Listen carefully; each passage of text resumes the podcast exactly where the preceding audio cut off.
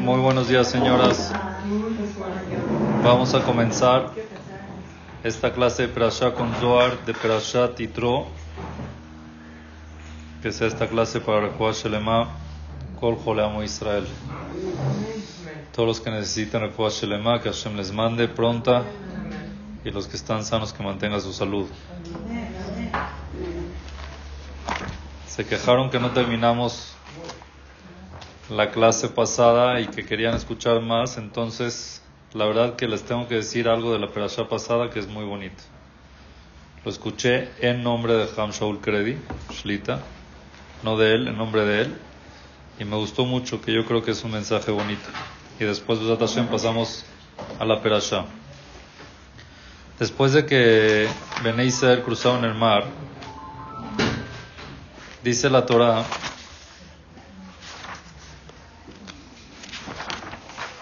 Vayasá Moshe Israel mi Yamsuf. Estoy leyendo Perek Tetva, Pasuk Havbet. Vayasá Moshe et Israel mi Yamsuf. Viajó o sacó Moshe al pueblo de Israel de Yamsuf. Estaban ahí recogiendo todo el botín de Mitzrayim y Moshe los tuvo que sacar a la fuerza. Vayatzu el Midbar Shur. Y ya salieron hacia el desierto. Vayalehu Sheloshet Yamim Midbar. Fueron tres días en el desierto, Velomatsumai, no había agua, no tenían agua, tres días sin agua, delicado. Jóvenes, ancianos, niños, ganado. Llegaron a Mará, dice la Torah, un marata, y no podían tomar agua de Mará porque era amarga, por eso se llamaba así.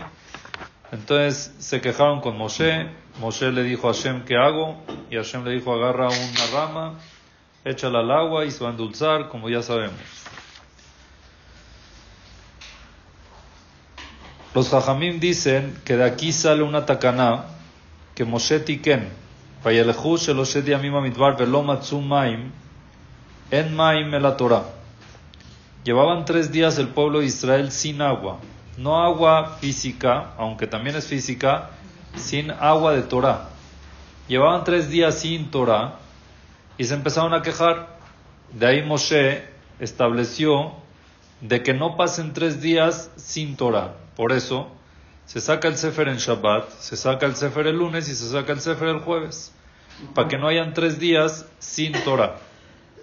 Es tan importante la Torah, es para nutrir el alma, para hidratar el alma, que si pasan más de tres días empiezan los problemas. Entonces por eso establecieron de aquí, Moshe Rabenu la estableció esa tacaná de que se lea cada lunes, jueves y Shabbat la Torah para que no pasen tres días sin Torah. La pregunta a Hamshaul Kredi, una pregunta muy interesante. ¿Qué me está diciendo que llevan tres días sin Torah? Llevan dos mil y cacho de años sin Torah. Todavía no se había entregado la Torah. Tres días sin Torah y que antes de cruzar el mar sí tenían Torah. Y cuando estaban en Mitzrayim sí tenían Torah. Y antes de bajar a Mitzrayim sí tenían Torah. Llevan miles de años sin Torah. ¿Cómo ahorita la Torah? Los llega Moshe y dice, ah, no, es que llevan tres días sin Torah, entonces vamos a hacerles de que estudien Torah. Llevan miles de años sin Torah. ¿Qué tal la pregunta? Son de esas preguntas que dan coraje. Realmente, cuando salieron los judíos de Egipto, se hizo como que renacieron. Ok. Y... A lo mejor a partir de ahí se contó como si fuera el... Pero no, no acaban de salir. Ya salieron, ya estuvieron, ya se presentaron a los mitzim, ya cruzaron el mar. Después de cruzar el mar, caminaron tres días. Son de esas preguntas que uno se dice, ¿y dónde estaba hasta hoy? ¿Qué pasó que no, no me desperté? La respuesta es más bonita. Dice Hamshaul que algo muy bonito. Hasta después del cruce del mar, el pueblo de Israel estaba en constante sufrimiento. Desde que bajaron a Mitzrayim, estuvieron ahí reprimidos por los egipcios, trabajo forzado, inclusive con las Makot seguían en Egipto, salieron de Egipto, los persiguieron los Mitzrim, estaban en el mar, también los mitzim se metieron. Está bien, se ahogaron, ya después de que se ahogaron, que confirmaron que se ahogaron, Empezaron a recolectar el... Y ahí respiraron. Por fin somos libres de verdad. Al ver a los egipcios, por eso es una, un gesed, una bondad que hizo Hashem con los Yehudim, es de que los egipcios que se murieron los sacó. Los sacó a la orilla del mar para que ellos confirmen que se murieron. Es parte...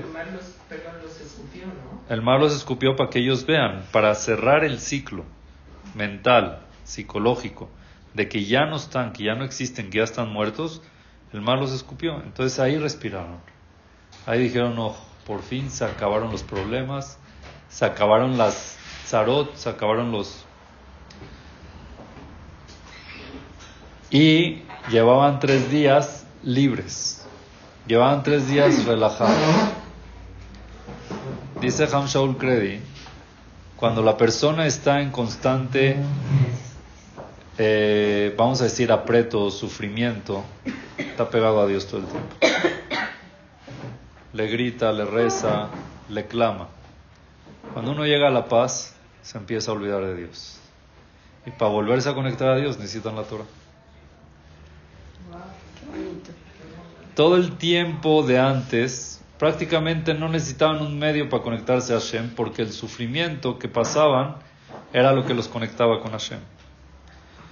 Ya que terminó el sufrimiento también mental porque los vieron que se murieron, empezaron con la paz y por naturaleza el ser humano cuando está en paz se olvida de Dios. Entonces Moshe dijo, les falta algo que los conecte con Hashem, voy a establecer que no pasen más de tres días sin Torah, que es el medio para conectarse con Hashem. Está muy bonito. Y el mensaje es más fuerte. ¿Cuál? Tú decides cuál es tu medio de conectarte con Dios.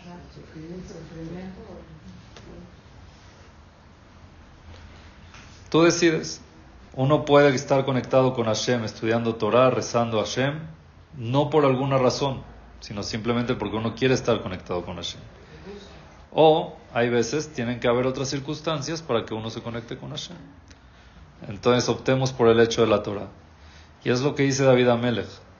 Tzarot levavir jibu mi. ¿Qué es tzarot levavir jibu? Los sufrimientos levavir jibu ensancharon mi corazón. Y le pidió a Hashem mi metzukotai de mis apretos otzien y sácame. Dice Hamshol que hay que poner la coma en tzarot. Los sufrimientos me ensancharon el corazón porque me dejaron conectado contigo. Y te pido que me saques de ese sufrimiento. Quiero estudiar.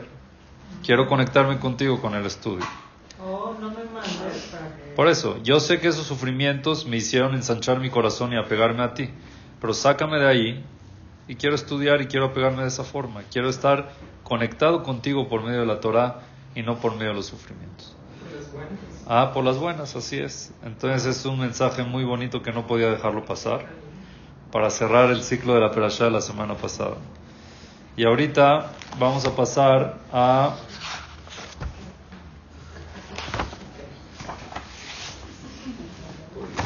Perashat Yitro.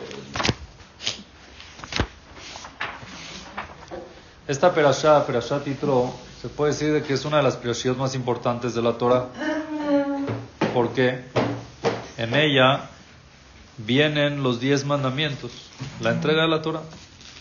El papá Sheikh dice que este Shabbat, el Shabbat pasado era Shabbat Shira, el cántico. Este Shabbat se llama Shabbat Kala. El Shabbat después del matrimonio del pueblo de Israel con Akadosh Baruj Entonces el Shabbat de la novia. ¿Ok? Es una perashá súper, súper importante porque vienen los diez mandamientos, la entrega de la Torah, cuando Hashem bajó a Har Sinai, habló con el pueblo de Israel y entregó la Torah. Y lo más, lo más impactante de esto es el nombre de la perasha. ¿Itro? ¿Quién era Itro? El suero de Moshe. ¿Y hacía Itro? Era el idólatra más devoto que existió en la historia, yo creo. Pasó por todas las idolatrías del mundo. Y al final cayó también en... O sea, al final se hizo, se hizo ver, se convirtió.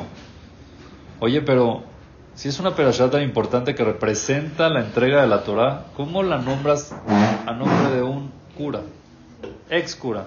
Imagínense Belateshvi que ahorita el, el se convierte, ¿ok? Y decidimos nombrar un, un Knis a nombre del. Se va a llamar el Knis Papá, o sea. No, no, no pega, ¿no? Bueno, sí se convirtió, pero ya no, ya el pasado. ¿Por qué pusieron el nombre de esta Perashá Yitro? La llamaríamos Perashat Moshe Rabenu, no sé, Matan Torah o Baishma, no sé, algún otro nombre que no tenga que ver. ¿Qué? De saber cuál es la verdad. Y por eso lo llamaron así. Pues todo Bene Israel hizo Teshuvah, ¿no? Salió de Mitzrayim. También estaban, había mucha idolatría. ¿Qué tiene de especial Itro que decidieron poner el nombre de la Perashá Itro? La respuesta es que Itro era un personaje que hay mucho lo que aprender de él. Demasiado. Demasiado, demasiado lo que aprender de él. Y vamos a ver, vamos a ir viendo cosa por cosa de que se puede aprender lo que nos permite el tiempo y es como parte esencial para poder recibir la Torah. La conducta de Itro es parte esencial para ser partícipe en la recepción de la Torah. Entonces es importante saber, escuchar y aprender de Itro y yo creo que por eso los Jajamim pusieron el nombre de la Perashá Itro para entender de que tenemos que mucho lo que aprender. ¿Está bien? Primero empieza la Torah y dice, Vaishma Itro Joen Midian Joten Moshe. Escuchó Itro, Joen Midian, sacerdote de Midian, Joten Moshe, suegro de Moshe. Et Kol Asher Asa, Hashem, Elohim, perdón, le Moshe Ulisael Amo, Kiotzi Hashem et Israel, mi Mitzrayim. Escuchó Itro, sacerdote de Midian, suegro de Moshe. Aquí está interesante, ¿qué era? ¿Seguía siendo sacerdote? ¿Por qué dice? No, porque sea el suegro de Moshe. Pues no me menciones el pasado. El pasado es vergüenza para él, ¿no? Si uno, si hay, si ya se convirtió, si ya se convirtió, ¿ok? Yo no te digo, oye, viste que escuchó el cura, ya no es cura, ya, se convirtió ya. Es suegro de Moshe, no es cura ya. Aunque antes también era suegro, pero ya no es cura. ¿Por qué me tiene que mencionar aquí qué era? Está escrito que un Baal no es bueno mencionarle el pasado. No es bueno mencionar el pasado porque le despierta. Sí, no, no, al revés, también de vergüenza. Culpa, o sea, estuvo en un mal camino. No es bueno. No es bueno decirle, ah, pero tú eras así. No. Ya hizo Teshuvah, ya, olvídate el pasado. Es prohibido mencionar. Entonces aquí la Torah nos menciona quién era exactamente. Cohen Midian era el sacerdote de, Egipto, de Midian. ¿Por qué? Ahorita vamos a ver. ¿Qué escuchó? Escuchó la salida de Egipto, dice Rashi. Kiryat Yamsuf, Umilhemet Amalek y la guerra de Amalek. Esos milagros los escuchó Itro. ¿Sí? Y por eso, ¿qué hizo? Hizo Teshuvah. Fue Itro con Moshe y le dijo, impresionante lo que escuché, quiero yo hacer Teshuvah, quiero apegarme al pueblo judío. ¿Cuántos nombres tenía Itro? Siete nombres. ¿Cuáles eran? Reuel, Yeter, Itro, Jobab, Heber, Keni, Putiel. Reuel, dice Rashi, Reuel, Yeter, Itro, Jobab, Heber, Keni y Putiel. ¿Está bien? Siete nombres. ¿Por qué tenía siete nombres? ¿Quién sabe? Fueron siete etapas de su vida, esa es la verdad. La última era Itro. ¿Por qué? Porque aumentó una operación en la Torah que si nos da chance, lo vemos hasta el final de la clase, de cuando, se, cuando le reclamó a Moshe su yerno que estaba atendiendo al pueblo judío. ¿Ok? Pero, en chiste, escuché, ¿cuántas hijas tenía Itro? Siete. Entonces era un prestanombres. Cada hija que iba a casarse cambiaba el nombre para pedir préstamos nuevos. ¿Está bien? En forma de chiste. Pero bueno. El primer yerno, ¿quién fue? Moshe. ¿Qué escuchó? Escuchó Milhemet Amalek, escuchó la guerra de Amalek, que Hashem le dio el poder al pueblo de Israel para ganar, y la salida del cruce del mar. Pregunta el Zohar a Kadosh, Vejitro Shama Bejola Olam lo Shameu. ¿Es el único que escuchó Itro? Todos los pueblos. Está escrito en el Pasuk, en el Ashira, Shameu Amim Irgazun. Escucharon todos los pueblos y se estremecieron. Hilahaz Yoshua Pelashet. Se estremecieron todos los pueblos. Entonces, ¿qué dice Vaishma Itro? Escuchó Itro. No escuchó Itro, escuchó todo el mundo. Así pregunta el Zohar. Ela, dice el Zohar, Kola Olam, Shamu. Todo el mundo escuchó, pero lo nihneu. El hecho de que hayan escuchado no los hizo subyugarse y doblegarse a la verdad que era Kadosh Baruj Hu. Pero, pero Itro, Shama, Benichna, Bekaral Kadosh Baruj Hu. La grandeza de Itro es de que, número uno, está abierto a escuchar, dos, a entender y tres, a aceptar. A diferencia de todos los demás pueblos que sí escucharon, puede ser que entendieron y no aceptaron. Para ser parte de la Torah, tienes que estar abierto a escuchar, entender y si es verdad aceptar. Y no importa lo que eras antes. ¿Y qué pasa con lo que Shema Goy cuando muere? Sube, reconoce, ve la verdad, La Neshama de. ¿qué pasa con ella? Cuando sube, cuando muere, exacto, sube Sí, y reconoce, o sea, me a Dios por todo. sí, que claro. Y un güey puede reconocerlo Pero aquí vuelve a también. bajar como Goy, ¿Qué? vuelve a bajar como baja. Hay unas que no bajan. ¿Por qué tocaste ese tema ahorita? No, porque me dio curiosidad de Itro, que es que él se convierte porque entendió. Sí. Entonces, si la Neshama ve a cuando, cuando sube y ven, reconocen a Shem, ¿por qué vuelven a reclamar como Goyim? Otra vez, perdón. No, no cuando se convierte. O sea, un Goy muere, Sí. sube al cielo, reconoce a Shem, ve que Hashem es el único el creador del mundo todo. Y ya lo reconoció y todo, y Hashem lo vuelve a mandar a la tierra como Goy. Porque lo reconoció arriba como alma. Tenía que haberlo reconocido acá. Aquí. Ah, Sí. Si aquí lo reconoció, entonces sube y ya, se queda ahí. Si no lo reconoció, tiene que bajar hasta que lo reconozca aquí, como paró. Igual tiene sus mitzvot de... Sheva mitzvot Noach, correcto. Son los siete preceptos de Noach que lo tienen que cumplir. El que lo cumple, sube. El que lo cumple llega al Ganeden, a otro nivel de Ganeden, pero llega. Tienen siete preceptos. Entonces, ¿en qué estábamos? Ah, el Zohar pregunta. ¿Qué? ¿Escuchó nada más Itro? No, todos escucharon. El poder de Itro es escuchar, entender y aplicar. Y aceptar la verdad, no importa qué sea, la circunstancia que sea, ni qué era antes, ni co- como dijimos la, la perashá de la semana pasada, que muchas de las cosas que nos cuesta dar el paso es porque ya estuve equivocado tanto tiempo, psicológicamente no voy a cambiar. Ya no fui Shomer Shabbat 30 años, pues ya no soy. Así soy.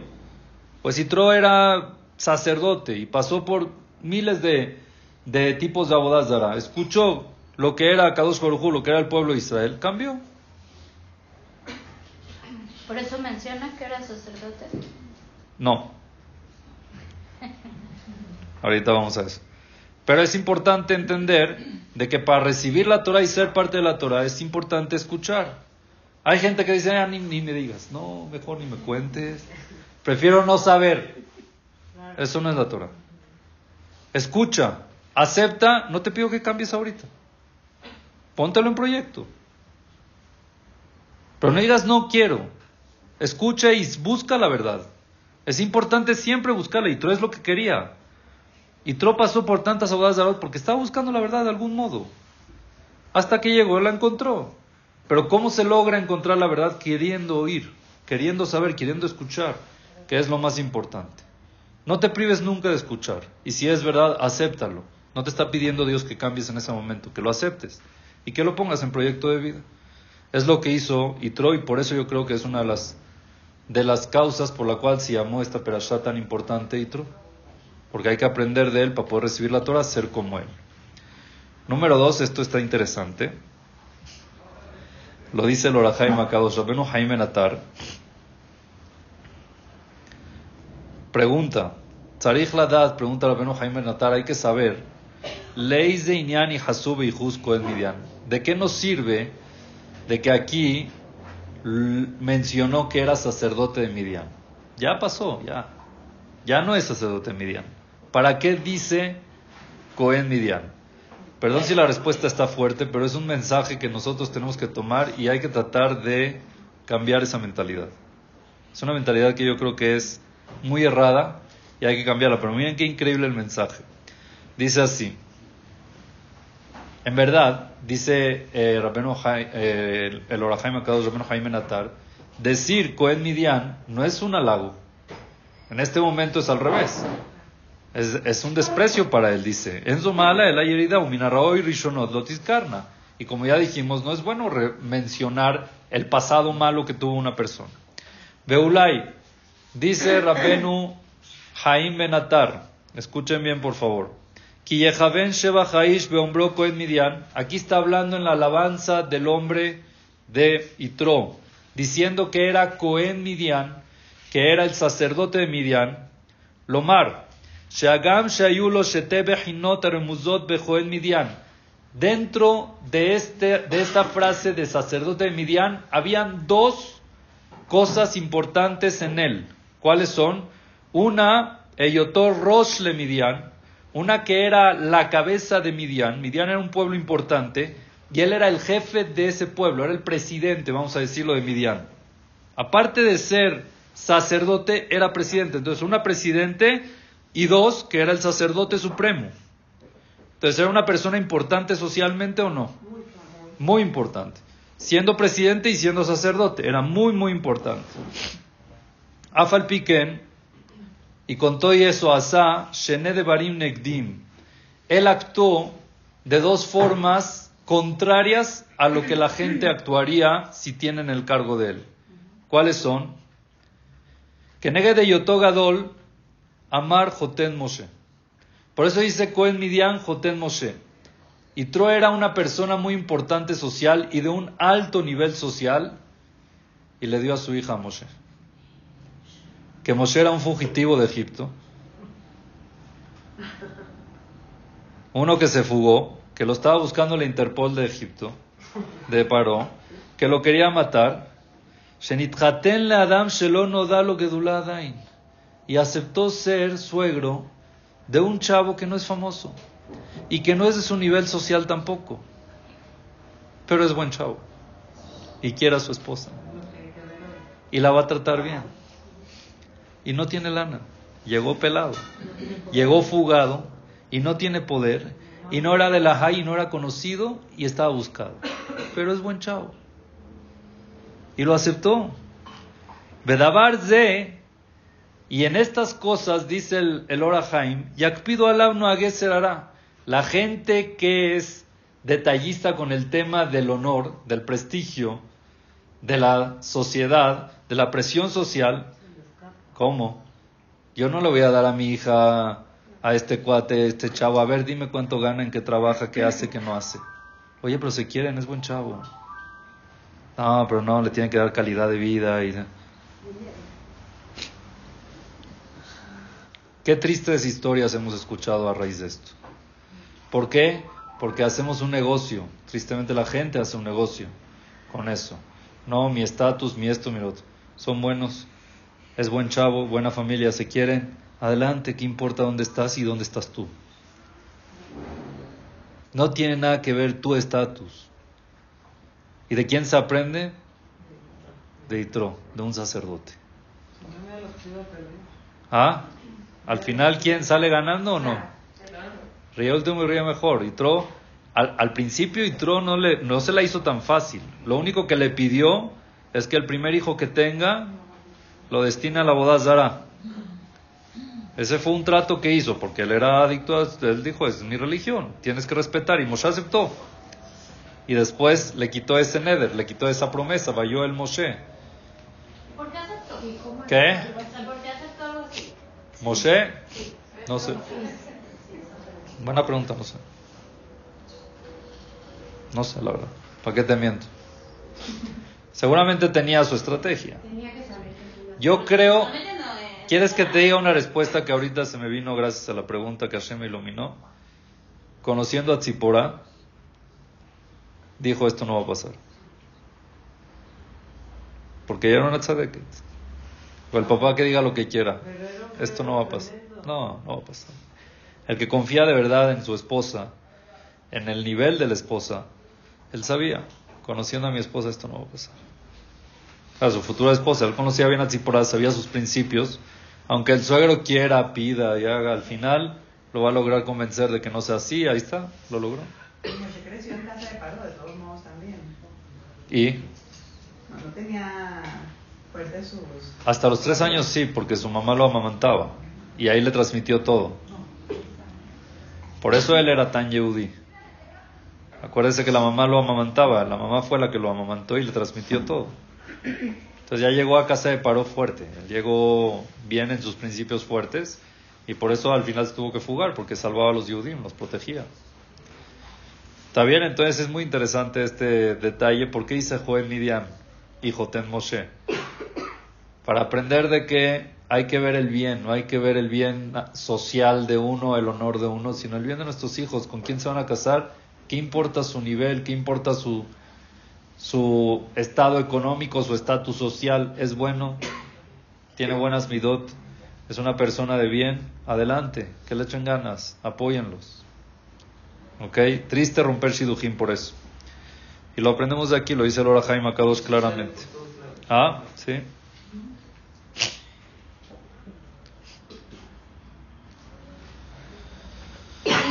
¿Cuáles eran las midot de Tzipora? No habla mucho la Torah. Pero sí se ve que era, mira, para que Moshe Rabenu sea Moshe Rabenu y con... ¿Tú crees que ser esposa de un jajam es fácil? ¿Ah? Yo siempre digo que todo lo que yo tengo es gracias a mi esposa. Es seguro. Porque si ahorita yo estoy tranquilo aquí dando un shiur es porque sé que ella está atendiendo lo que yo necesito. Entonces todo lo que yo hago es de ella. Imagínate lo que yo hago, lo que hacía Moshe. Lo poquito que yo hago puede ser el 1% de lo que hacía Moshe y Tziporá está atrás de todo. Tiene que tener nivel o no. No es fácil. Entonces muchísimo lo que Tzipora hacía. Y yo creo que Moshe lo vio. Moshe lo vio claramente en ella que tenía ese potencial. Y gracias a eso él pudo ser el guía del pueblo de Israel. Todos los guías del pueblo de Israel es gracias a las esposas. Y esto no lo digo yo y qué bueno que lo tocaste. Vamos a seguir un poquito más. Dice la Torah. Vaikach itro joten Moshe et Tzipora eshet Moshe achar shilujea. Agarró Itro, el suegro de Moshe, a Tzipora, y vean que aquí repite muchas veces el suegro de Moshe, suegro de Moshe, suegro de Moshe, para enseñarnos. Antes era Moshe el suegro de Itro, el yerno de Itro, ahorita es ya Itro, suegro de Moshe.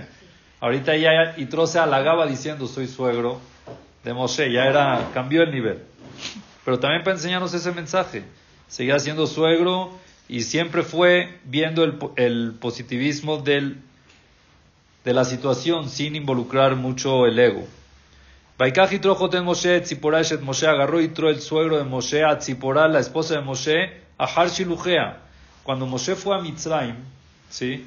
Fue a Mitzrayim, fue con Tzipora, fue con sus hijos. En el camino pasó que se lo estaba comiendo el ángel y que le hizo Brit Milat a su hijo. ¿Está bien? Después de que llegó a Mitzrayim, llegaron, a, con Moshe, dice el y le dijeron, oye, tú estás Meshnun. Nosotros nos queremos salir de aquí, tú te vienes con tu familia, estás... ¿De verdad estás bien o no? ¿Qué haces tú trayendo a tu familia aquí? Déjalas donde están. ¿Qué hizo Moshe? Los mandó de regreso. Agarró a Tzipora de sus hijos, dijo, vete con tu papá, yo me voy a encargar aquí sacarlos. Moshe estaba ahí actuando, en todas las macotes, en todo solo. Después, cuando pasó todo esto y Tro escuchó, ya cruzaron el mar, ya se murieron los mitzim, vamos con tu esposo, ya está en el desierto, está segura la situación, vamos. Entonces agarró y Tro a Tzipora y a sus hijos. Ve, dice la Torah, ve chene banea. Tzipora, ve chene banea. Y sus dos hijos. Asher Shema Ahad Gereshon, que uno se llama Gereshon y el otro se llamaba Eliezer. ¿Son hijos de ella y no de él? ¿Por qué la Torah dice aquí a los dos hijos? Esos son hijos de Moshe también, ¿no? Moshe no existió aquí, en el, no está en el panorama. Gracias por participar, Moshe. O sea, ¿qué pasó? ¿No? Se parecían a ella. Ah, dice, Rash- dice, perdón, dice, dice Zohar Akadosh. Ama Rabbi Yossi, dice Rabbi Yossi. Afal pishe banav shel Moshe ayu. Aunque también eran hijos de Moshe, al haemet nikreu banea. Real se llamaron hijos de ella. Por el camino verdadero. La verdad son hijos de ella. ¿Por qué? ¿Ah? Ella nos educó. El Zohar trae dos razones. Una razón un poco mística y otra razón un poco que nos deja a nosotros más entender. La mística se las voy a explicar, se entiende. Todo lo que tiene que ver con materialismo no pega mucho con el espiritual, ¿estamos de acuerdo o no? En este momento que Moshe estaba con Hashem en contacto directo, no es correcto decir que son sus hijos. Porque los hijos son parte material, es parte terrenal. Aunque Dios dijo que tienen que haber hijos, así explica cuando está Nizdabem Komaher Kadosh Elion, que es la Shejina, en mi Kebodol y Krotam Banav. No es cabod en ese momento llamar que son sus hijos. Porque hijos nosotros podemos entender de que son de nuestra carne, pero a nivel espiritual podemos tener muchísimos hijos, alumnos, cosas que uno hace. Entonces no era bonito enfocarse en ese momento, en este momento la Torah, decir que son sus hijos. ¿Ok? Por eso los nombró hijos de Tzipora. Pero, dice la Vijía, Vejí Banea Velobanav Shel Moshe, pregunta, ¿son hijos de Tzipora y no de Moshe? Ella, ¿sabes por qué la Torah dijo que son sus hijos de ella? Le fiche Amalá Baem. Porque ella fue la que los crió sin el apoyo de su esposo. ¿Dónde estaba el esposo? Mitzrayim. Y ella se quedó sola criándolos. Y ese esfuerzo de criarlos lo hacen mucho más hijos de ella que hijos de él. Karala de Matorah, Banea Velobana, por eso son hijos de Tzipora y no hijos de Moshe. Hoy en día que nuestros esposos, que los esposos están tan ocupados y que están en el trabajo aquí y allá y que las esposas son las que se ocupan real de la educación de los hijos, son más hijos de las mamás que hijos de los papás. Es una realidad aunque les duele a los hombres. Y puede ser esta una respuesta por qué cuando piden por alguien se dice el nombre de la madre y no el nombre del padre. Porque es más hijo de su madre que hijo de su padre. Porque tiene más de Jud la mamá. Es más en el Shamaim cuando mencionas el nombre de la madre. ¿Qué? Todo. Todo, todo, todo. Hay pocos El acercamiento con la personajes. madre siempre es mayor. ¿Qué? El acercamiento con la mamá siempre es mayor que con los hijos. Claro, Hombres. Sí, Pero la educación siempre es igual. La mamá es siempre, en la mayoría de las veces está más la madre que el padre, Claro. que es lo natural. Y por eso aquí la Torah lo llamó Banea. Por eso lo llamó hijos de Tzipora y no hijos de nosotros, no hijos de los hombres. Pero el Brit Milá hay, hay pocos. Y por eso también se dice va. Dice hijo, hijo de, la, de algún papá. ¿Qué? Que hay pocos personajes que dice algún papá. Sí. Creo que es David, David, ¿no? Dice el, el hijo de Shelomó, David Ben Ishai. David Ben Ishai. No dice el nombre de la mamá. O algo así. Algunos no di- Es por eso. Es ¿está correcto, sí. Todo eso tiene su motivo. Es por eso que lo educó el papá más que la mamá. Sí. O algo así. Ah, cuando se dice ven eh, el nombre del papá. Ven el nombre del papá, es raro decirlo. Los Ashkenazim lo dicen, en verdad. Ay, sí, ashkenazim. Dicen y creo que cambian, depende si está vivo o no. Sí, exacto. Algo así. Pero nosotros que decimos el nombre nada más de la madre, eh, una de las razones es, no, no digo que es la única, pero una de las razones es porque cuando mencionamos es para despertar Rahamim misericordia en el Shamaim, mencionando a la mamá se despierta mucho más por la dedicación, porque son más puras, menos pecados, muchas, muchas cosas de que ayudan a despertar Rahamim en el Shamaim. ¿Está bien?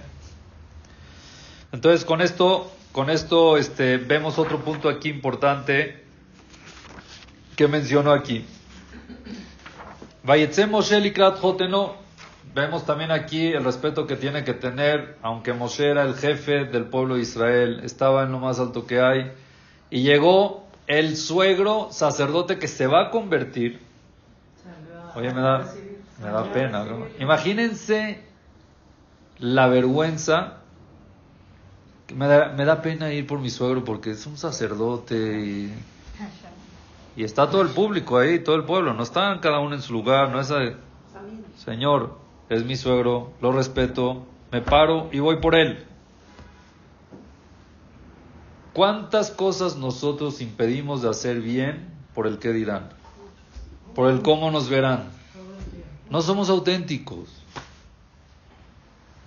No te importa ser tú y hacer el bien de verdad. Sino a ver qué, ay no, es que si ven que me junté con este van a decir que digan lo que quieran, tú eres tú. Nadie tiene que justificar quién eres, tú eres la... ¿qué? Siempre lo digo, no sé si lo he hecho aquí, ¿qué es autoestima? Autoestima es no necesitar la estima de nadie. Tener una autoestima. Pero si todo el tiempo estás esperando que te digan o que a ver cómo te ven o a ver cómo te califican, eres estimado, no tienes autoestima. La persona tiene que tener autoestima, obvio, haciendo el bien, claro. Pero ¿cuántas veces nos impedimos hacer algo correcto? A ver qué van a decir, es que no sé si es que esta familia no, esta familia sí, no, que no me vean con él. Oye, Moshe salió por su suegro que era cura, no se había convertido. Aprendan, ¿ok? Ajá, y usted creo que nos había dicho también, si no mal recuerdo, que el mismo Itro, para él fue muy difícil reconocer y ver porque era una figura pública. Claro. Él mismo fue Él cambió. propio... Y por eso se llamó la operación así. Nunca es tarde, nunca, nunca importa el pasado siempre y cuando estés convencido. Claro que le costó, 100%. Pero Moshe no nada más salió por su suegro. Vaitze Moshe likrat joteno vaishtahu, se posternó ante él. ¿Están oyendo? A ver, escena. Sale Moshe y se va a posternar a un cura. Jajam disfrazado. Este Moshe que se las cree. Es su suegro. Le debe respeto. Y no sé si Moshe ya sabía que se iba a arrepentir. No sé si Moshe ya sabía que iba a empezar a, a hacer teshuvah. Puede ser que Moshe creía que todavía era cura, pero es su suegro. Y lo respetó. ¿Ah? No sabía. Él no sabía. Moshe no, todavía no sabía. Después Moshe, le- después Yitro le dijo, no, ya escuché, vengo y quiero saber, quiero te- decirte que Dios es el único. Según el orden de la Torah, sí es. Aquí Moshe se enteró que viene su suegro, salió a recibirlo. ¿Quién es para Moshe ahorita su suegro? El cura de Midian. Sacerdote en contra de toda su ideología. Se paró, lo fue a recibir y se aposternó. Vaishaklo, nada más eso, lo besó. Lo saludó como debe ser, Vaishalu le Shalom. Hoy si tu nuera no te ve con los ojos que tú quieres, ya no la saludas. O si tu suegra te, no te sonrió. No estamos hablando aquí de que no te vio, si te vio. Era su totalmente contraria ideología de Moshe. Era un Obed Abodazara, era un cura para él. Y Moshe dijo, respeto es respeto. Son los principios de la Torah, no importa quién. Y yo salgo y me aposterno y lo recibo como debe ser. ¿Cuánto hay que aprender? ¿Les conté la historia del sueño? No. Es que, es que no... Tiene que ver con esto, es bonito. Había una pareja, había una pareja recién casados que tenían una costumbre, no, no me voy a meter en temas de costumbre si está bien o no, pero la costumbre era que se come todos los días en casa de la suegra el primer año. Almuerzo. O sea, el, el, casa de la mamá de la, de la mujer. Sí, de la mamá de la mujer.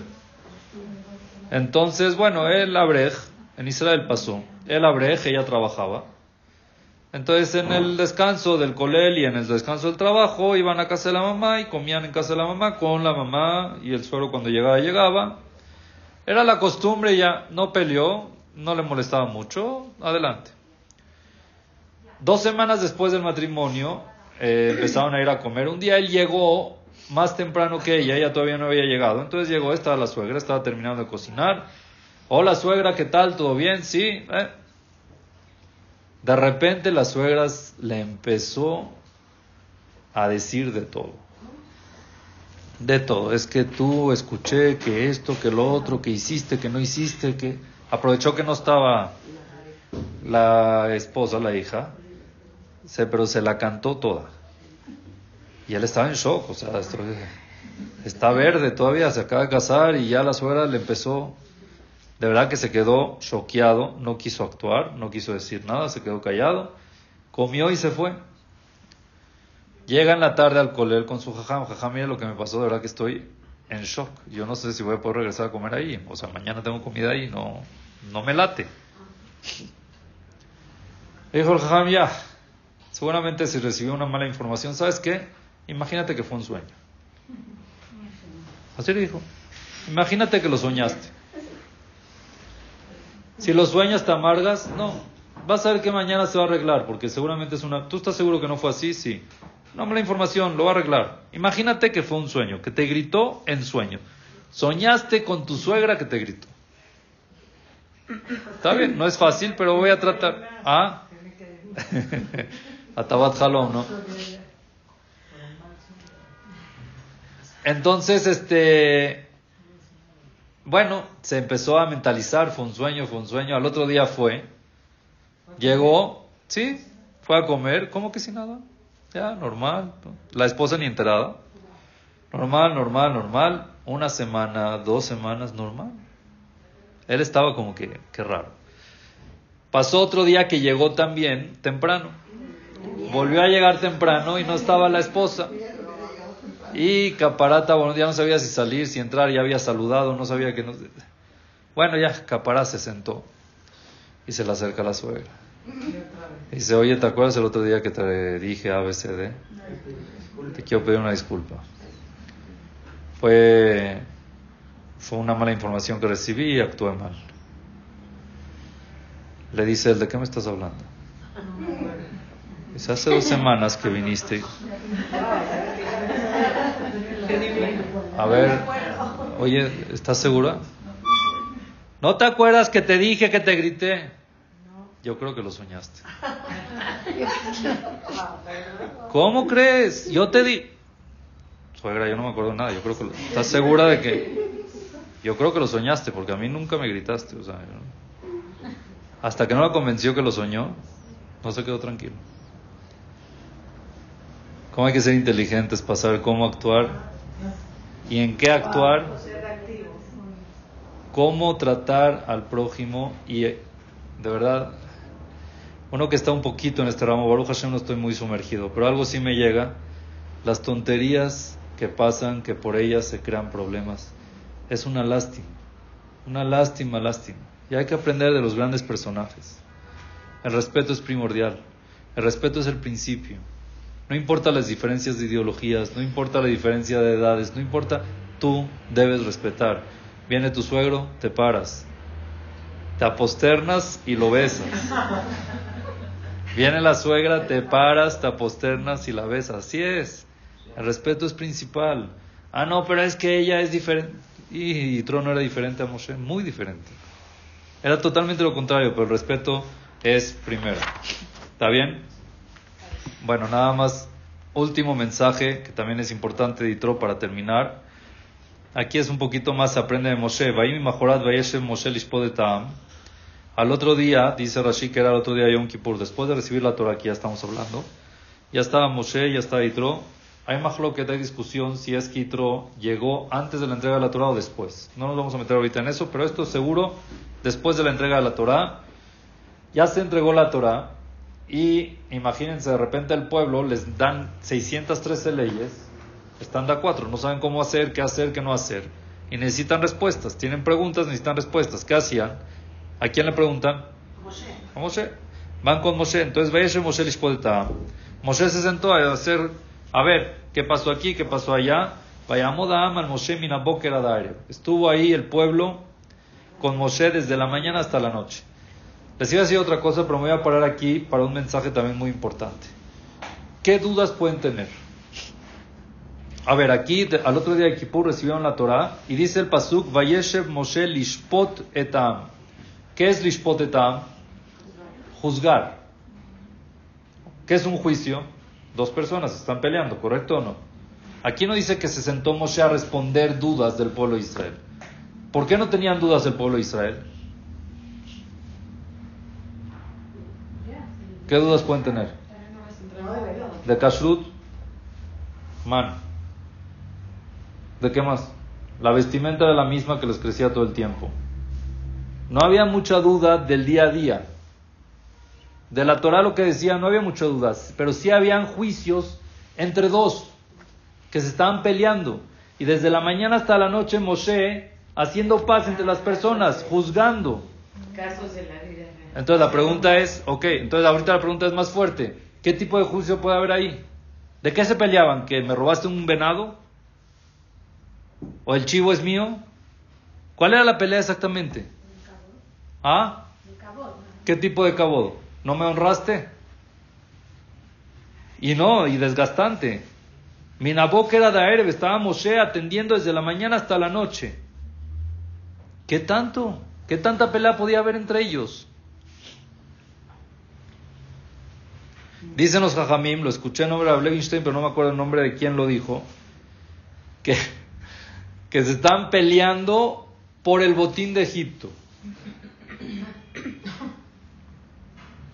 ¿Qué se refiere? Dice, mira, en Joshech, en la Macá de la oscuridad, todos entraron a la casa de los Mitzim a ver, ¿sí? Todos entraron a la casa de los Mitzim y vieron todo lo que tenía. Y Hashem les dijo que antes de salir pidan prestado. Entonces cada uno tenía programado qué iba a pedir. Entonces iba con el vecino y le decía, oye, yo vi ahí tu Rolex ese que tienes en el cajón, ¿me lo prestas? ¿Cómo sabes que...? lo- Bueno, es que en Joshech lo vi, ¿me lo prestas? Sí, ok, te lo presto. Bueno, ahorita vengo por él. Dame dos minutos que le voy a pedir la joya aquí al lado. Cuando iba al lado, ya otro venía y le quitaba el Rolex. Y al final lo que salieron, cuando salieron, se quedaron con todo. Pero yo lo pedí primero. Yo se lo pedí primero y es mío. Tú entraste después y lo agarraste. Entonces ese era el tormento de Moshe. Yo lo vi primero, yo lo pedí. Imagínense, ustedes ven cuando lanzan los dulces en el knis, como los niños se... Imagínense en el mar, cuando estaba sacando todo, todo, todo Israel ahí, esto yo lo agarré primero, esto de Balagan. Ahora, ¿salieron de ahí a Flagim o no? ¿Cuánto tenían de riqueza cada judío? Pero 90 burros libios. Dijo que por qué vas a El número son burros, ¿no? 90 burros libios, que son los burros que más cargan. Imagínense números, no tiene fin. ¿Cada quien? ¿Ah? ¿Cada quien? Cada uno. De todo lo que sacaron de Egipto. Y se están peleando por tonterías. ¿Qué? Nada era suficiente. ¿Qué te das cuenta que. Oeb Kesef, lo Kesef? La persona que el dinero es un principio para él, nunca va a estar tranquilo. Nunca, nunca va a estar tranquilo. Tenían todo. No les faltaba absolutamente nada. Y seguían peleando. Y desde la mañana hasta la noche, Moshe Rabbeinu, desde la mañana hasta la noche atendiendo estos tontos. ¿Qué le cambia un Rolex más, un Rolex menos? Ya era el punto cero cero punto por ciento de lo que tenía. Como dice ahí en el ¿dónde le iba a gastar? ¿Dónde se le iba a No hay, en el desierto también, Abuelchi, que van a quedar a comprar. Sí, ¿dónde van a comprar? También es el, el cabo del... Ah, la Todo, todo falso. Todo eso es falso. las- el man les, les caía. Hay un jajam que dijo algo muy sabio, el Beta Levi dijo así. Él era un dayan, En esa época venían también muchas preguntas de kashrut. Llegan, a- ahorita es más sencillo porque hay un rab machir, es- pero antes se iban al Betín a preguntar, oye jajam, mi vaca le hice shahitá y al final encontré que tenía un pellejo aquí y le quité y le hice y le puse y así le preguntaban al jajam o el pollo se lo traían, era muy común. Entonces Jajam decía que cuando venía gente a preguntarle por la vaca y él les decía que es taref, ya salían y ¿qué hacen con la vaca si es taref? A vendérsela algo y a regalarla, a ver. ¿Cuánto cuesta una vaca? No, sí. Cinco toneladas, tres toneladas. Ah, Ahorita como 20 mil, 30 mil pesos. Está bien. 30 mil pesos cuesta la vaca. Si es Gemú, si no es Gemú. Por eso depende. Más o menos un de 30 mil pesos. Entonces llegaba el señor, jajá, mi vaca, no, taref. 30 mil pesos de basura. Pero lo aceptó él. El, mis- la misma persona, al otro día, llegaba un dintorá por 5 mil pesos con el otro. Llega el dintorá, así, así, asá. Salió que el otro tiene la razón, no él. Se enojó con el jajá. Oye, ayer te dije que 30 mil pesos a la basura y no dijiste nada. Hoy que tú no tienes la razón y que tienes que dar 5 mil pesos a tu compañero, ¿te quejas? ¿Cuál es la respuesta? El problema no es perderlo, el problema es dárselo al otro. El problema no es que yo los pierda, el problema es que él me ganó y yo se los tengo que dar. Eso es lo que no tolero. Orgullo. El pueblo de Israel llegó a un nivel que no cayeron en eso después. Sham Israel Negadar. Cuando iban a recibir la Torah, que. Ahí sí estaban 100% unidos. Y una de las condiciones para recibir la Torah es esa unión. Es no sentir ese, esa competencia no sana entre uno y otro, esa envidia entre uno y otro, y unirse como pueblos y sentir lo del prójimo. ¿Ok? Entonces con esto vamos a concluir los datos en esta clase. Aprendimos bastantes cosas muy importantes y esta perashá se llama Ditro porque Ditro hay que aprender demasiado para cómo ser, cómo actuar para recibir la Torah y ser partícipe de ella. Baruch Adonai Leolam. Amén, amén. Muchas gracias.